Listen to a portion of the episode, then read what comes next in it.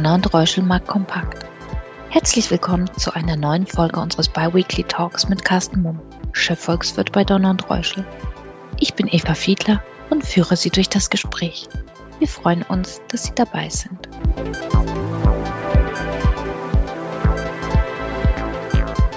Am 24. Oktober hat Wirtschaftsminister Habeck die Industriestrategie vorgelegt. Diese hat das Ziel, Deutschland in seiner ganzen Vielfalt als Industriestandort zu erhalten. Guten Morgen, Carsten.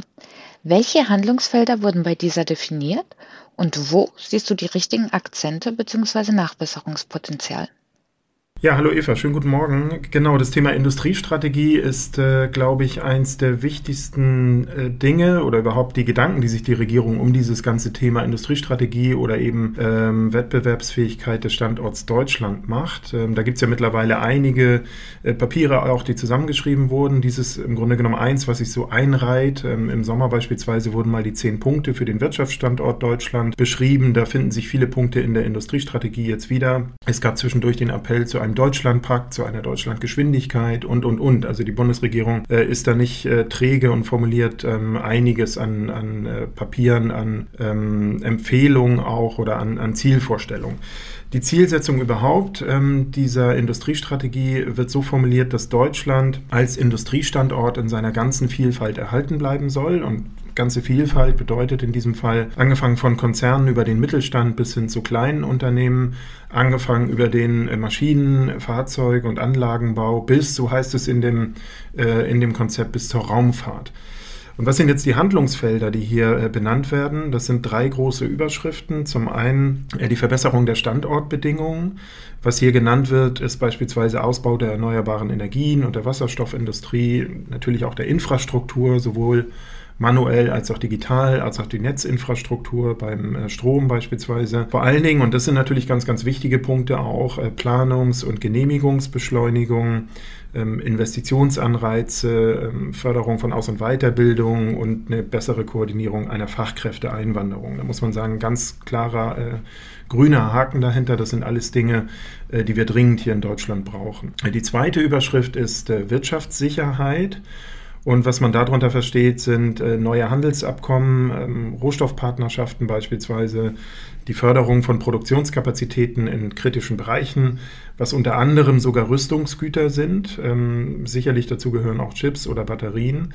Und da muss man sagen, auch das sind sinnvolle Maßnahmen. Hier geht es natürlich darum, einfach darauf zu reagieren, dass wir in den letzten drei Jahren gesehen haben, dass Lieferketten unterbrechen können, dass ähm, beispielsweise günstige fossile Energie ähm, nicht mehr aus Russland kommt, wir also hier zu hohe Abhängigkeiten hatten und die möchte man reduzieren.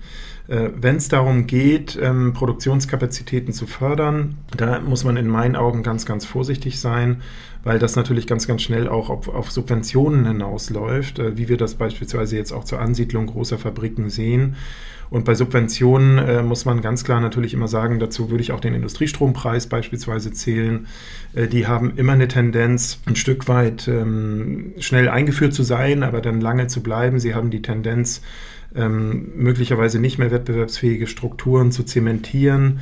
Und ähm, darum muss man in meinen Augen bei diesen Punkten ganz, ganz vorsichtig sein, dass Industriepolitik also nicht bedeutet, dass einzelne Firmen oder einzelne ähm, Branchen beispielsweise ähm, zu anderer Branchen möglicherweise zu stark protegiert werden. Also dass es zu sehr ein Staatskapitalismus ist.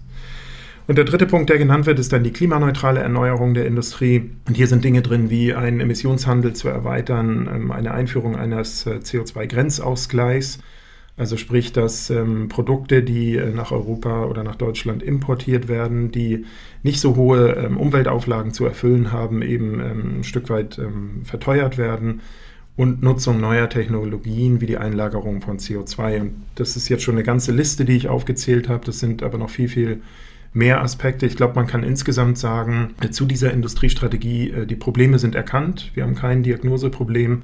Äh, wir haben noch ein Umsetzungsproblem. Und das ist dann eben auch die Kernfrage, inwieweit wird Politik, vor allen Dingen jetzt, wenn wir über Industriestrategie des Wirtschaftsministeriums sprechen, in der Lage sein, diese Dinge tatsächlich umzusetzen in den nächsten Monaten. Hm. Schauen wir mal auf die Wettbewerbsfähigkeit Europas. Bürokratie, hohe Auflagen für Investitionen, komplizierte Anträge sind ja alles Faktoren, die viele europäische Volkswirtschaften ausbremsen. Was denkst du oder was meinst du, bremst die, die europäische Wettbewerbsfähigkeit noch aus? Hm.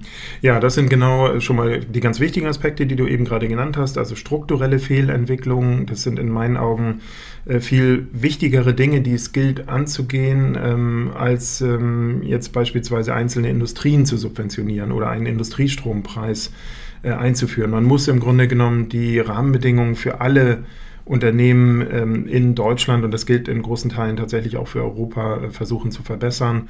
Ähm, zu den Punkten, die du eben genannt hast, Eva, gehören noch hohe Abhängigkeiten. Ich habe das eben schon ganz kurz angedeutet, aber nicht nur bei Energie, sondern eben auch bei äh, Lieferketten, bei einzelnen Komponenten, die beispielsweise nur aus einer bestimmten Region aus China gekommen sind bis äh, zur Corona-Zeit.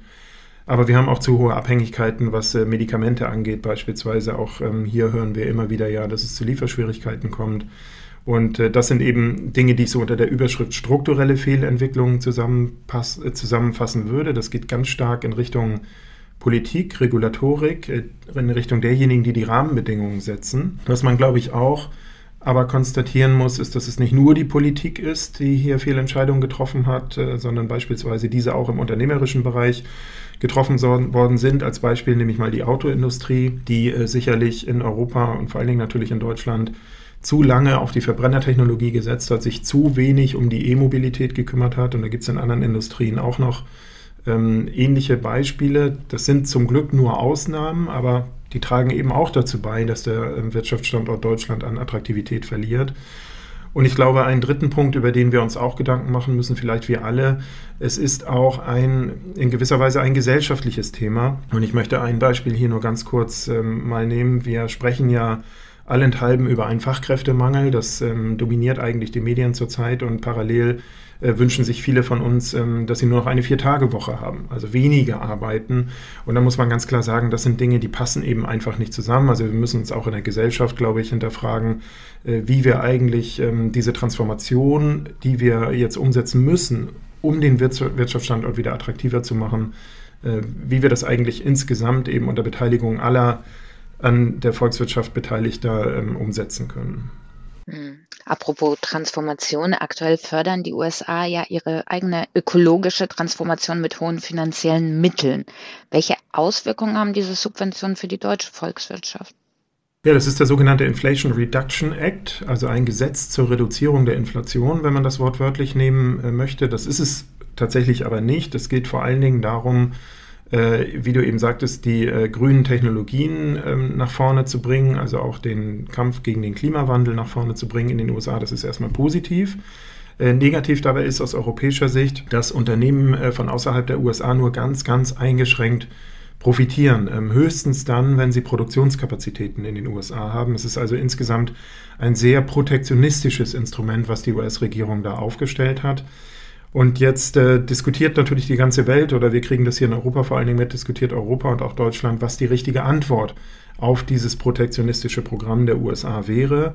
Und ähm, naheliegend ist natürlich dann äh, möglicherweise zu sagen, okay, dann reagieren wir eben genauso, dann werden wir auch protektionistisch und ähm, subventionieren eben einzelne Industrien. Wir haben eben schon über das Thema gesprochen und fahren im Grunde genommen unsere Zollgrenzen hoch und verteuern äh, Produkte aus dem Ausland.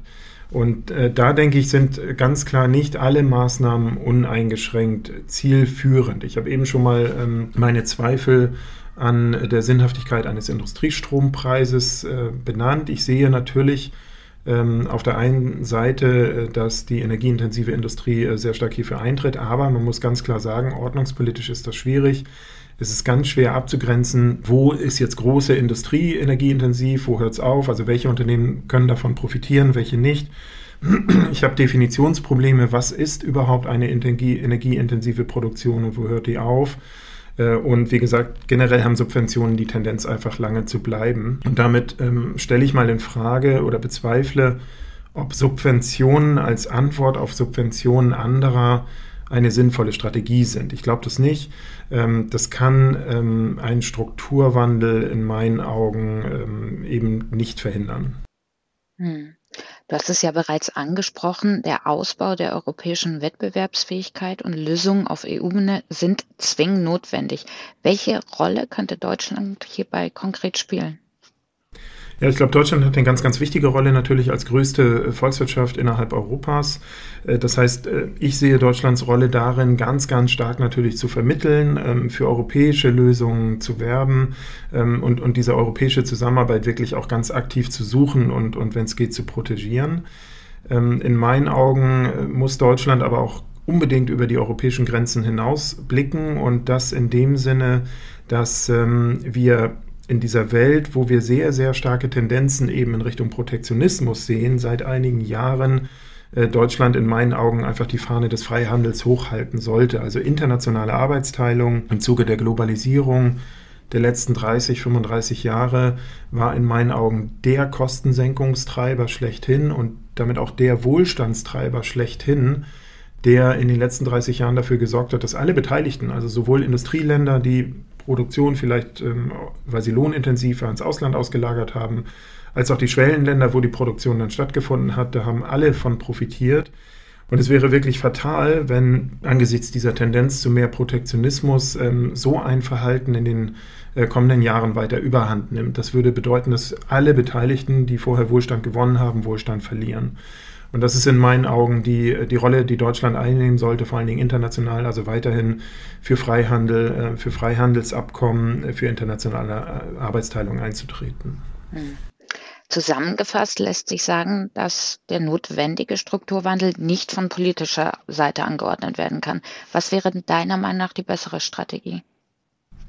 Ja, das finde ich ist ein ganz, ganz wichtiger Punkt. Äh, Politik spielt eine wesentliche Rolle, wenn es darum geht, die Transformation der Volkswirtschaft oder des Geschäftsmodells Deutschland äh, voranzutreiben.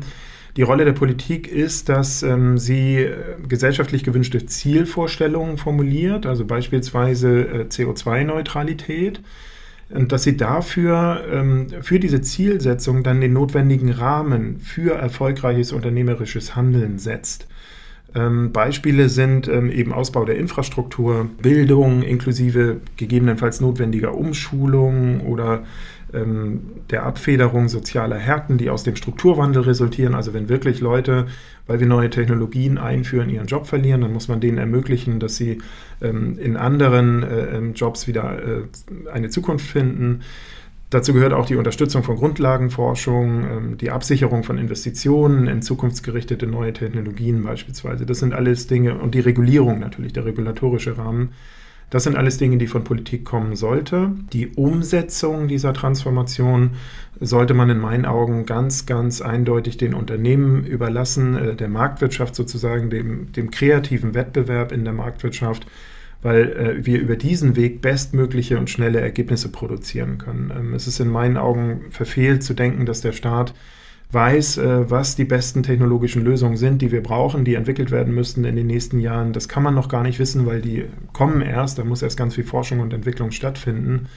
Und insofern sollte sich da der Staat raushalten. Das sollte man den Unternehmen und der Marktwirtschaft überlassen. Also von staatlicher Seite empfehle ich keine harten technologischen oder prozessualen Vorgaben zu setzen die teilweise ja auch einfach ideologisch sehr, sehr stark ähm, geprägt sind, wo, wo wir keine Kompromissbereitschaft sehen. Da werden einfach technologische äh, Wege, die möglicherweise sehr, heute nicht, aber in Zukunft sinnvoll sein können, abgeschnitten.